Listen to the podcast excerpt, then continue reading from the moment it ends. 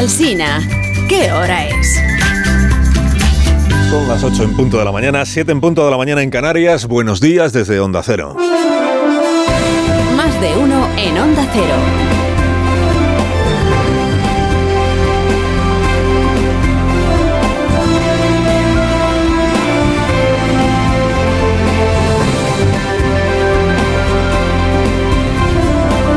¿Cómo están? Bienvenidos a una nueva mañana de radio. Estrenamos el 19 de abril del año 2023. Que viene, que viene, que viene. En algún momento de la mañana, no se sabe cuál, eh, tomará tierra en Vigo un avión privado, no se sabe quién, del que descenderá un hombre de 85 años que será recibido, ya veremos por quién.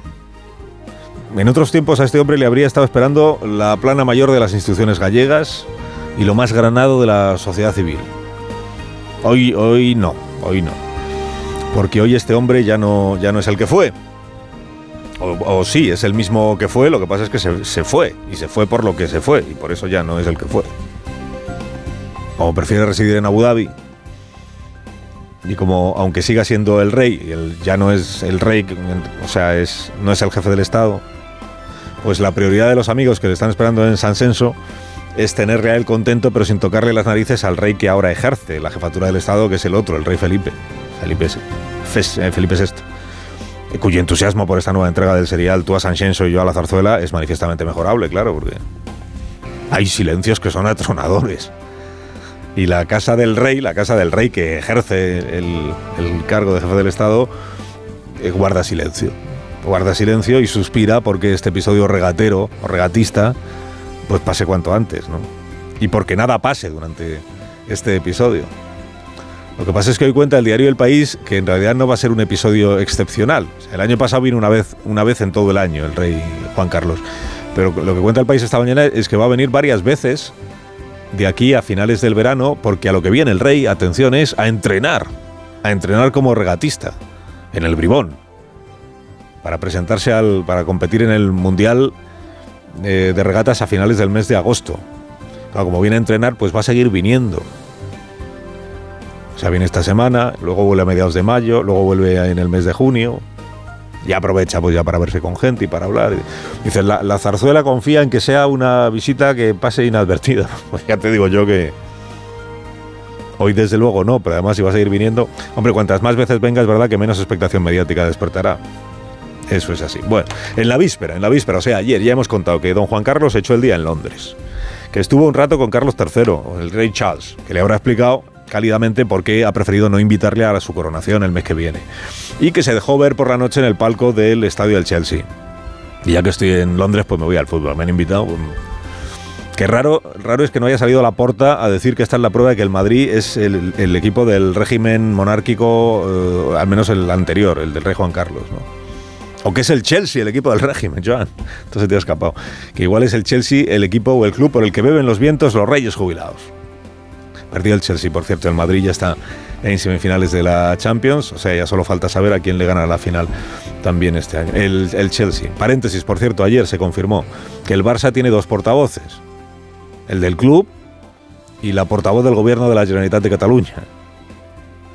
O aún peor, se confirmó que la portavoz del gobierno catalán se ha tomado como una obligación institucional de su cargo, de, portavoz del gobierno de todos los catalanes, se ha tomado como una obligación repudiar un vídeo del Real Madrid en el que se recuerdan episodios protagonizados por el Barça bajo el régimen franquista. Parece increíble, incluso en un primer momento parece que no pueda ser que, como decía, una fake news de manual como esta se reproduzca en un perfil oficial. Así pues consideramos que el vídeo debería de ser retirado. Que retiren el vídeo, dice el gobierno de Cataluña, metiéndose en un jardín en un Además, el gobierno de Cataluña denunciando fake news en cuentas oficiales, perdóneme la portavoz Placha, pero. que es el gobierno de Cataluña, el que cuántas veces habrá dicho en una cuenta oficial que Junqueras era un preso político. Que Puigdemont era el presidente legítimo en el exilio. Que todo lo que hacía el Supremo era eh, practicar la represión contra. ¿Cuántas veces no habrá dicho en una cuenta oficial que es posible un referéndum de independencia legal en Cataluña? Fake news, fake news, fake news. Bueno, han pasado dos cosas con esto de la porta del vídeo de Florentino del Madrid. Una, que el gobierno catalán ha salido a defender al Barça de la imputación que le hizo el Madrid en el vídeo. Dos, que ni el gobierno madrileño ni el gobierno central han dicho ni media palabra sobre la imputación que hizo la Porta al Real Madrid. Claro, vista la cosa así, ¿cuál de los dos clubes está más apadrinado por el régimen de turno?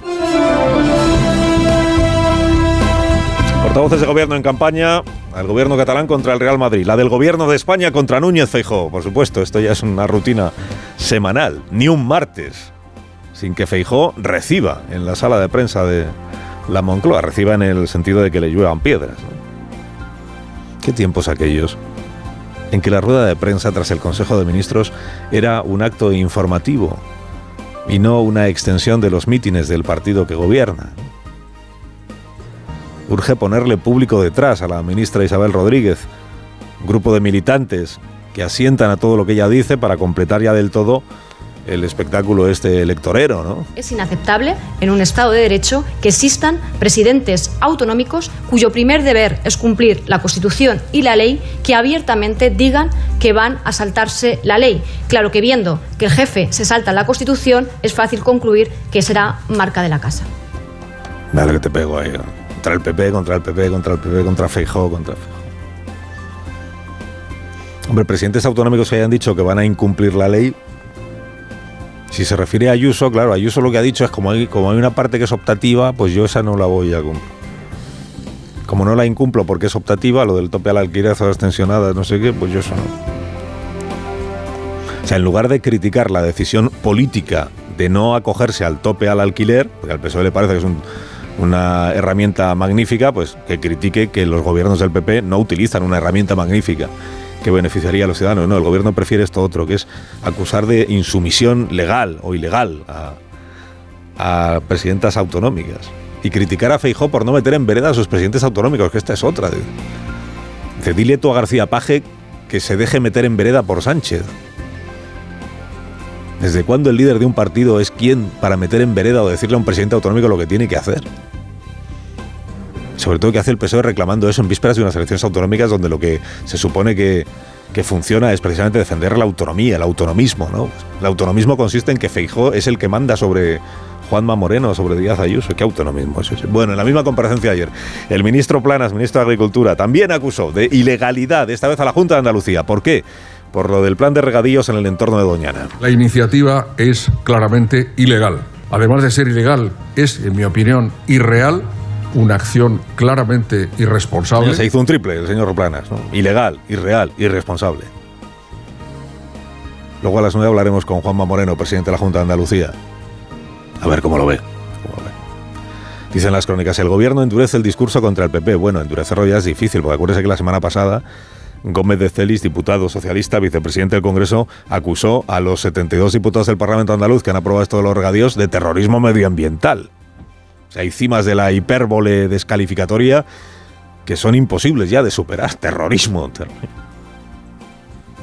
Pues con este partido que se llama PP, que incumple la ley, que se declara insumiso a la ley de vivienda, que incumple la Constitución porque no renueva el CGPJ, que va contra los intereses de los españoles y que nunca en toda su historia ha hecho nada por las mujeres de este país. Qué terrible. Todo con este partido es con el que ha cocinado el PSOE la marcha atrás en la ley del solo sí es sí consumado ayer el matrimonio temporal en la Comisión de Justicia del Congreso y en puertas de que mañana quede definitivamente remendada la reforma, la reforma que el gobierno celebró tanto en su momento, quede recalificada o rectificada de la mano del partido o con el, con el apoyo, el socorro del Partido Popular. Mañana se abrirán, por tanto, las puertas del infierno a juicio de Podemos, de Esquerra y de Bildu cuando el PSOE vote lo mismo que el PP para corregirle la plana a Irene Montero. Pero ni siquiera esta alianza temporal, como usted ve, ha evitado que el PSOE le arree hasta en el carnet de identidad al PP. Al contrario, ha servido para exacerbar esos ataques. Tampoco el, viernes Podemos y el PSOE seguirán gobernando juntos, seguirán presumiendo gobierno de coalición. Bueno, PSOE, Podemos y Yolanda Díaz, o sea, aquí las palabras se las lleva el viento. Mucha indignación de Podemos esta semana por el, el PSOE y el PP, pero vamos, el viernes como si no hubiera pasado nada. Mire lo que pasa, las palabras se las lleva el viento. Mire lo que pasó ayer con la vicepresidenta segunda marca en Naciones Unidas, Yolanda Díaz que le pregunta a un periodista si mantiene lo que dijo el domingo donde Évole sobre Marruecos, eso de que es una dictadura, y Díaz no les responde. Lo que quiero decir justamente porque hoy estoy en la ONU, que le quiero dar las gracias a Marruecos porque ha defendido y ha acompañado no solo al gobierno de España, sino al resto de los eh, países en el apoyo a esta resolución. Creo que hoy sí es un día de agradecimiento. Marruecos nos ha acompañado. Por tanto, hoy quiero dar las gracias. Ya, pero que lo que le han preguntado no es eso. Lo que le han preguntado es si sigue diciendo que Marruecos es una dictadura. No, hoy, quiero dar las gracias al, gobierno marroquí. Como Marruecos apoya una resolución, pues ya no toca decir que es una dictadura. E igual porque le ha creado un problema al gobierno de España, claro. Es la vicepresidenta del gobierno. Dice, Marruecos es una dictadura, pues en Marruecos el gobierno no le habrá sentado bien.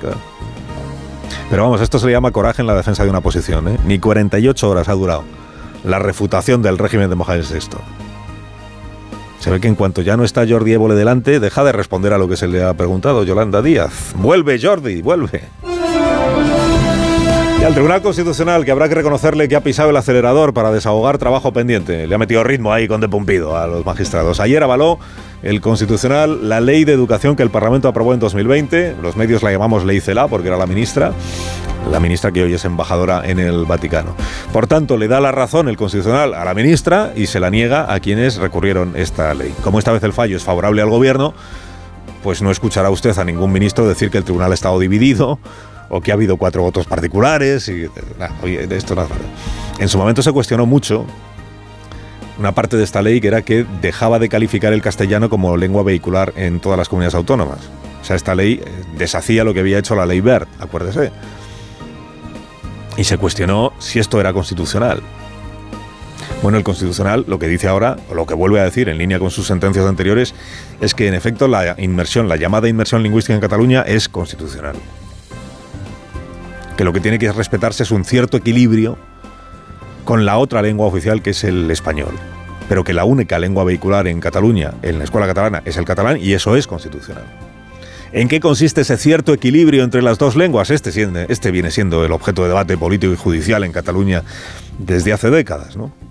Por eso el superior, el Tribunal Superior de Justicia de Cataluña, hizo el cálculo ese, tradujo que el equilibrio era un 25% de asignaturas troncales en castellano. Luego llegó el gobierno de Per Aragonés y, hizo una ley nueva con el apoyo del PSC para eh, asegurarse de que la sentencia no tuviera en realidad mayor efecto. Bueno, en, este asunto de la lengua vehicular, sí o no, los socialistas es verdad que siempre han estado en misa y repicando. Salvador Illa presentó como una conquista hace ahora un año haber metido en esta nueva ley catalana que el castellano es lengua de aprendizaje, que no es lo mismo que vehicular, pero se le parece. Acuérdese del día que hablamos con, con el exministro Illa. Nos explicó lo satisfecho que estaba de haber conseguido que se refleje en una ley que el castellano es lengua curricular y tuvimos que recordarle que fue la ley CELA la que suprimió la, consideración del castellano como lengua vehicular.